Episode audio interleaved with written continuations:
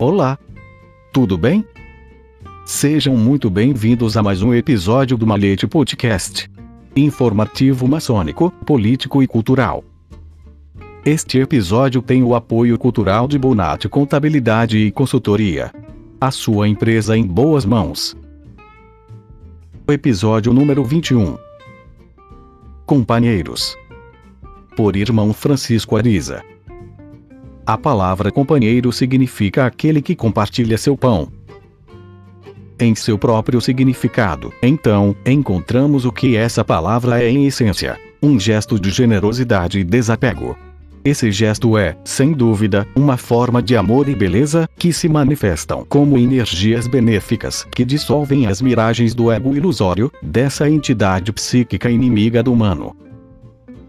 No contexto iniciático, isto é, ao nível das ideias, partilhar o pão, nada mais é do que dar o melhor de si, visto que esta expressão não se refere apenas ao alimento material, mas sobretudo ao alimento sutil e espiritual que sustenta e incentiva o crescimento do seu interior.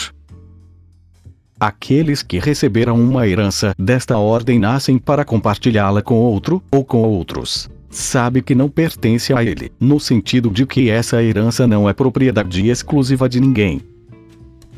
Quem se sente destinatário da palavra, só pode comunicá-la, ser seus emissários, oferecendo a possibilidade de que o outro, que é seu semelhante, tenha a memória restaurada.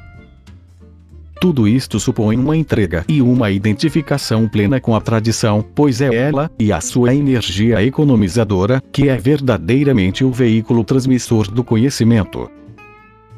Aquele que se sente companheiro dos outros dá tudo por eles, isto é, se sacrifica, com tudo o que esta palavra significa tornar sagrado, dá-lhes a vida e depois a ganha, porque como diz o Evangelho, ele quem quer salvar sua alma, sua vida, vai perdê-la, Existe então a vontade de servir no gesto de dar e compartilhar, e é precisamente isso que distingue os parceiros autênticos da corrente tradicional, daqueles outros que, antes de se entregarem, pressupõem os lucros ou os interesses que a sua ação lhes pode trazer.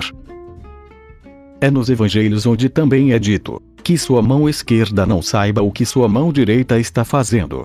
Esta seria também a ideia da fraternidade iniciática. Quem compartilha da tradição e da doutrina foi por ela aspirado e, ao morrer, renasceu, mas não mais como estranhos um ao outro, mas como um vínculo, selado por um segredo, unidos no invisível e sagrado.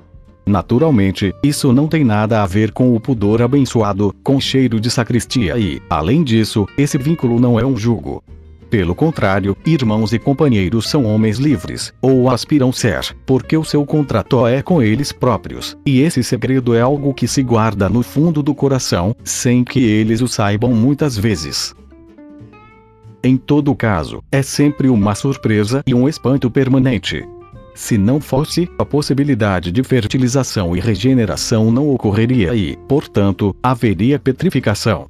O clientelismo e a cumplicidade substituiriam a fraternidade autêntica. Não é por acaso então que a palavra companheiro é o nome de um grau iniciático, especificamente o segundo dos três que constituem a maçonaria.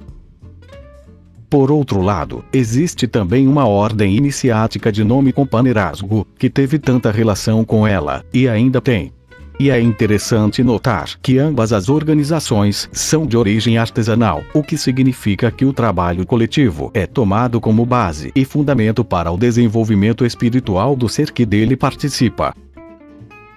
Da mesma forma, no selo da antiga ordem do templo existem dois cavaleiros que compartilham um mesmo cavalo, ou mesmo veículo simbólico, o que implica que a colaboração e a ajuda mútua também são essenciais em uma organização que, como o templo, foi acima de tudo cavalheiresco guerreiro. Em suma, que o gesto de partilhar o pão é uma qualidade inerente ao processo iniciático, qualquer que seja a sua forma, e que, se faltasse esse gesto, seria muito difícil, se não impossível, empreender e continuar a caminhada rumo ao conhecimento.